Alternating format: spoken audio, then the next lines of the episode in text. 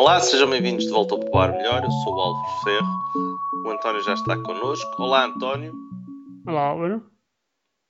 António, esta semana, estas semanas que passaram, não se fala de outra coisa que não sejam as eleições, a segurança social e por aí afora. Mas tu achas que ainda não, é, não, não se falou que chega, não é?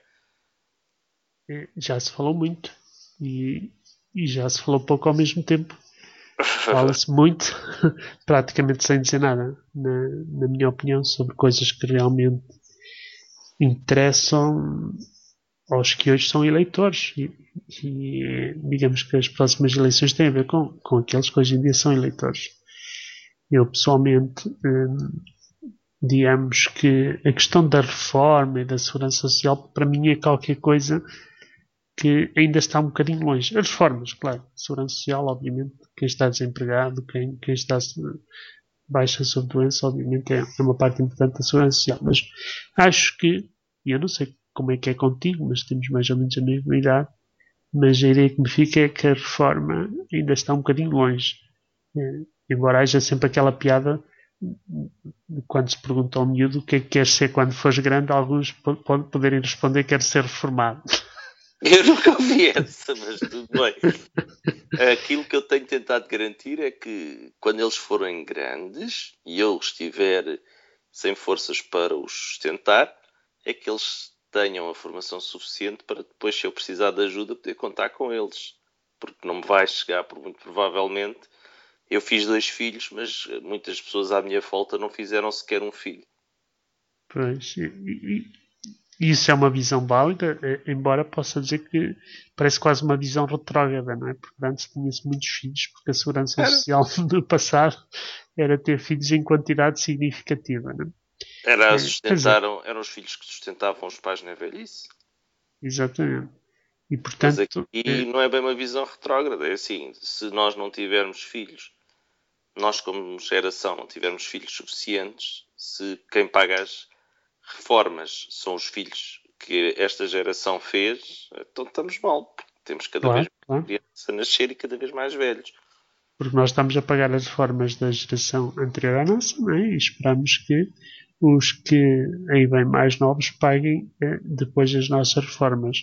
Sabe-se em termos dos estudos demográficos e, e outras coisas que são relativamente evidentes que provavelmente assim não será e daí as minhas dúvidas existenciais sobre essa temática em termos de futuro. Infelizmente. Eu não sei como é que vai ser, eu não sei como é que vai ser, porque assim, são cada vez uh, uh, mais pessoas uh, reformadas para sustentar por menos trabalhadores, não é? Claro.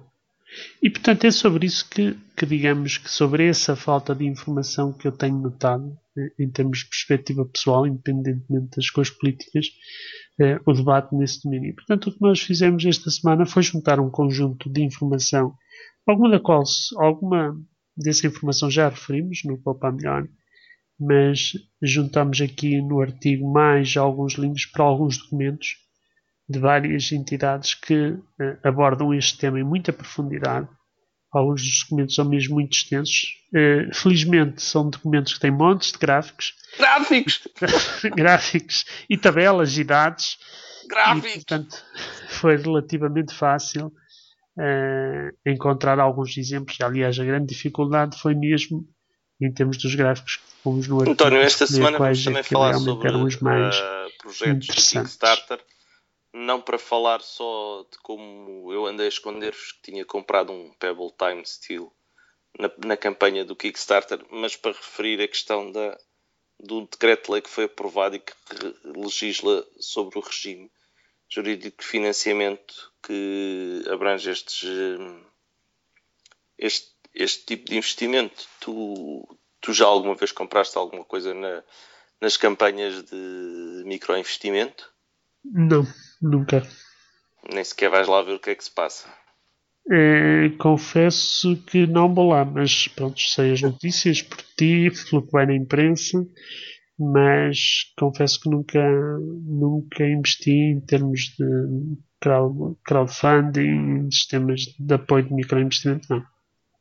Aqui a questão é que as pessoas estavam a, a, a investir sem garantia de reverem uh, o, dinheiro. Quer dizer, é, é, é, complicado, porque eu quando investi uh, para a compra do, do Pebble, é claro que eu tenho uma expectativa elevada de que vá receber uh, o prémio de ter confiado neles, porque isto é uma forma de fazerem a receberem adiantado o dinheiro das vendas sem pagarem um juro muito elevado, não é? Porque tu ao fazeres o, Pebble Time Steel está-se a vender agora neste momento por cerca de 300 euros, eu comprei por 250.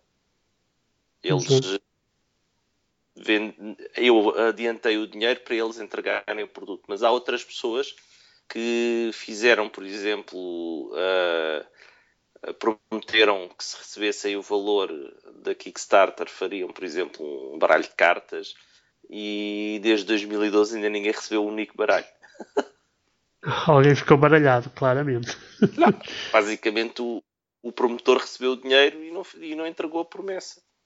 Mas supostamente há regras que deviam de governar isto, mas como em tudo que é economia ou em tudo que é projetos, alguma coisa falha, não é? Alguma coisa falha. Em Portugal uh, fizeram uma legislação que obriga as, uh, estas plataformas a serem registadas junto da CMVM, mas ainda estamos à, à espera da regulamentação. A CMVM, aparentemente, e também o Banco de Portugal ficarão a supervisionar o funcionamento disto em Portugal. Uh, isto tudo porquê? Porque essa história do, do baralho de cartas uh, espalhou-se na internet e o que, o que ela espalha-se na internet precisamente por uma decisão de um tribunal que dá razão aos investidores que diz que eles têm que ser ressarcidos uma vez que o senhor demorou muito tempo a fazer as cartas. Claro. E, e, e, proteger os investidores é qualquer coisa que também faz falta, não é? Embora depois vá ter a eterna pergunta se a regulamentação não vai, eh, em vez de resolver o problema, se não vai matá-lo no seu todo, não é? Mas, digamos, também não queremos situações em que os investidores, eh, por mais pequeno que seja o valor, porque eu não sei de quanto é que se está a falar quando, quando se fala deste jogo de cartas, mas imagina O jogo de cartas obriga, era uma era à volta de 60 euros, acho eu. Ah, ainda era um baralho de cartas. Era porque era um baralho de né? cartas uh, com um desenho artístico em cada carta. Ah, ok. Não era propriamente umas cartas quaisquer de jogar, era um jogo com desenho de um artista e o artista promoveu. Uh, ok, ele promoveu aos. Uh, aos investidores que tivessem entregue 9 euros, prometia, prometia um baralho simples. E aos outros, à medida que, que subiam o escalão de investimento, era outro tipo de, de ofertas. Isto é o tipo de, de, de, escalonamento que se faz no Kickstarter. Hum. Tu dizes, claro. as, eu, por exemplo, quando entrei, entrei para, para, para o Pebble Time de plástico, são era assim, 150 euros.